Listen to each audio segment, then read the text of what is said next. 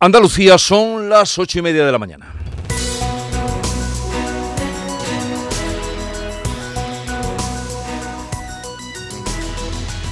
Y a esta hora, como les hemos anunciado, vamos a saludar a Javier Padilla, que es el secretario de Estado de Sanidad. Señor Padilla, buenos días. Muy buenos días, ¿qué tal? Eh, ¿Es cierto que mañana se va a implantar el uso de las mascarillas obligatorio en toda España?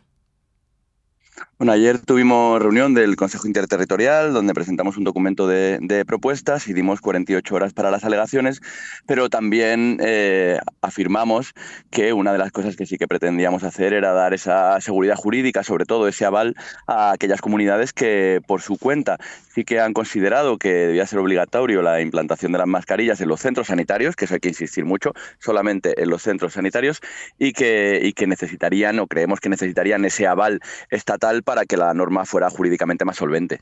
Pero esto quiere decir que ya es obligatorio o que será obligatorio a partir de mañana el uso de la mascarilla en los centros sanitarios.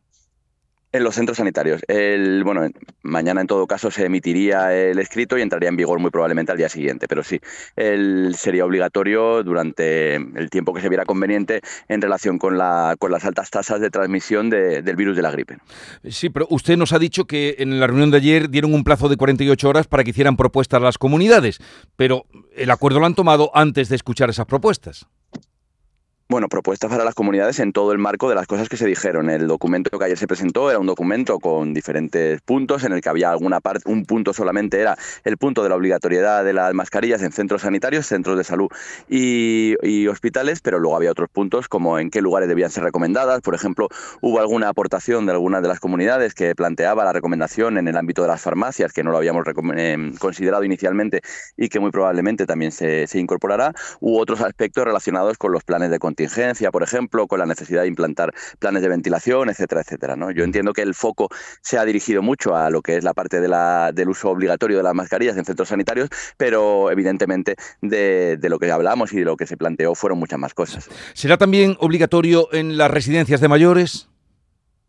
En las residencias, por lo que hemos recibido, el input que hemos recibido de los equipos técnicos del Ministerio, lo que planteaban era eh, eh, hacer una recomendación al respecto de su, de su uso, no tanto una, eh, una, relación de obligatoriedad. Hay que tener en cuenta también que las residencias probablemente es uno de los lugares donde nos encontramos con unas mayores tasas de vacunación antigripal. ¿no? Una de las cosas que tenemos básicamente es que la obligatoriedad de mascarillas en los centros sanitarios básicamente es para intentar evitar que los centros sanitarios sean una especie de contagiaderos, por decirlo de alguna forma. Es una cosa que ya sabíamos de antes de la pandemia, pero que también sabemos que eso es algo que, existe. ¿no? Uno va al centro de salud a por cualquier otra cosa, porque tiene una enfermedad crónica, tiene una revisión o lo que sea, y resulta que se acaba yendo de allí con lo que no tenía. ¿no? Pues eso es lo que tenemos que intentar evitar. Eh, señor Padilla, ¿y qué ocurrirá con las comunidades que se resistan a aceptar este uso obligatorio de la mascarilla en los centros sanitarios?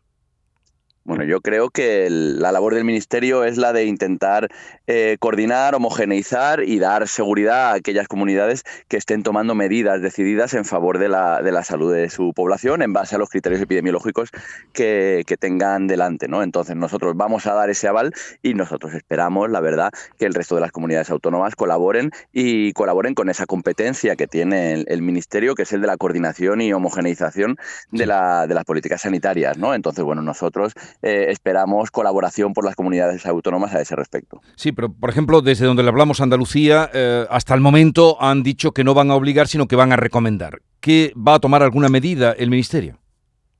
Bueno, nosotros esperamos que cuando la, cuando la, la obligatoriedad quede reflejada dentro de lo que se llama la declaración de actuaciones coordinadas, eh, todas las comunidades autónomas colaboren a ese, a ese respecto. Si no, habrá que ver qué medidas tomar, pero desde luego eh, creemos y, además tenemos la certeza de que será así, que las comunidades colaborarán a ese respecto. Muchas comunidades no es que tengan una posición eh, radicalmente a favor o en contra, sino que simplemente lo que tienen, digamos, es una preferencia de actuación. ¿no? El, pues bueno, hay ocasiones en las cuales el Ministerio tiene que intentar homogeneizar también para poder eh, aterrizar unos mensajes más claros y más directos a la población, que sean mejor entendidos y que se hagan en consonancia con los datos epidemiológicos. Entonces, bueno, esperemos que las comunidades colaboren a ese respecto. Otro asunto que salió de la reunión de ayer, eh, no sé si se trató en el Consejo Interterritorial, pero fue después cuando lo conocimos, por boca de la ministra, lo de que eh, un ciudadano pueda, bajo una declaración eh, personal, eh, pues justificar una baja sin pasar por el médico, las autobajas. ¿Cuándo podrían entrar en vigor? ¿En qué momento está esa medida? Esto es una cosa que nosotros venimos, digamos, trabajando desde antes de la epidemia de la, gripe y tenemos que ser conscientes de que esto es una medida que está implantada en, de forma permanente y estructural en algunos países como Reino Unido desde el año 85, Suecia, Alemania o, por ejemplo, Noruega o, por ejemplo, eh, Portugal en el pasado mes de, de, abril con una reforma del Código de Trabajo de, de dicho país. El, lo estamos trabajando conjuntamente con los diferentes ministerios implicados, el Ministerio de Seguridad Social, el Ministerio de, Trabajo y posteriormente, si conseguimos que vaya a buen puerto la, propuesta, ya se elevaría al ámbito del, diálogo social, ¿no? con la COE, con, los, con las patronales y con los, con los sindicatos. Es básicamente una propuesta muy sencilla y que cualquier persona que haya, eh, digamos, sufrido la situación o que haya trabajado en un centro de salud lo puede entender, ¿no? En muchas ocasiones, cuando uno se levanta y se levanta y está malo, lo primero que hace no es ir al médico para ver si puede ir a trabajar o no. Lo primero que hace es llamar al trabajo para decir, oye, no voy a ir a trabajar porque estoy malo.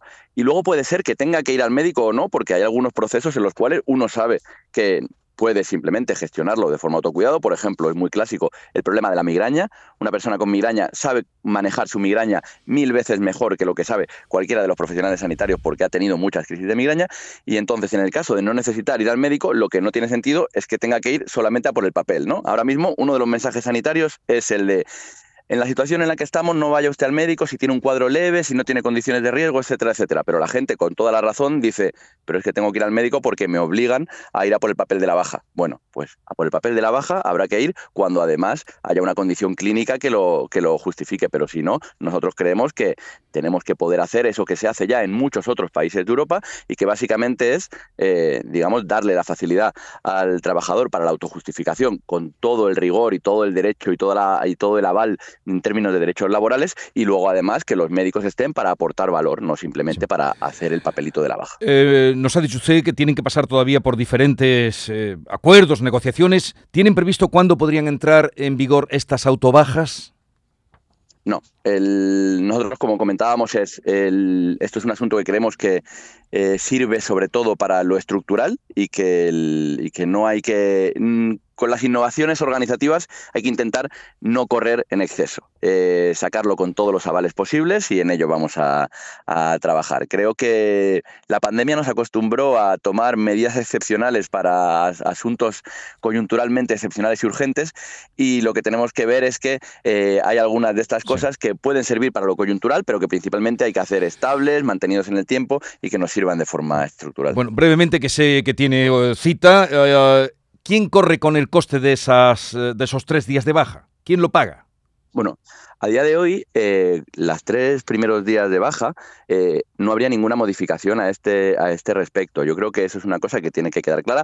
Como digo, está en conversaciones con los diferentes ministerios, pero eh, cuando hoy una persona pide la baja hay dos opciones. Una es que los tres primeros días de baja hay lo que se llama un, periodo de carencia en el cual el Instituto Nacional de la Seguridad Social no remunera al trabajador, salvo que el trabajador tenga un convenio específico en, el, en cuyo caso lo remunera la, la empresa. Entonces, a este respecto no hay ninguna, no habría ninguna modificación. Básicamente lo que tendría que ocurrir es que eh, cuando uno eh, presentara la autodeclaración, esa autodeclaración fuera equivalente a si fuera una, un papel de baja de corta, de corta duración. Eso no tendría impacto en el ámbito de las arcas públicas, pero tampoco lo tendría en el ámbito de la, digamos, de la empresa, porque la tramitación sería exactamente la misma. Si no hay un convenio específico para el cobro de esos tres primeros días, esos tres primeros días no serían remunerados. En el caso de que hubiera un convenio específico, sí que lo serían. Es decir, exactamente como ahora. Vale, que el trabajador no los cobraría salvo que haya convenio específico, en cuyo caso sí que lo cobraría, pero no lo pagaría el INS, sino que lo pagaría la empresa, es decir, como ahora mismo. Eh, ¿Echa usted de menos Andalucía, doctor Padilla? Yo siempre digo que yo, vamos, yo viví allí siete años y no, no me habría ido por ningún motivo más que por el que me vine, que es que la familia, pues bueno, pues tira mucho, pero desde luego a mí, eh, vivir en Sevilla para mí es el mejor sitio para vivir. Pues en Valme se le recuerda mm, con mucho cariño eh, Javier Padilla, ahora en funciones de secretario de Estado de Sanidad. Gracias por atendernos, un saludo y buenos días. Un saludo, muy buenos días.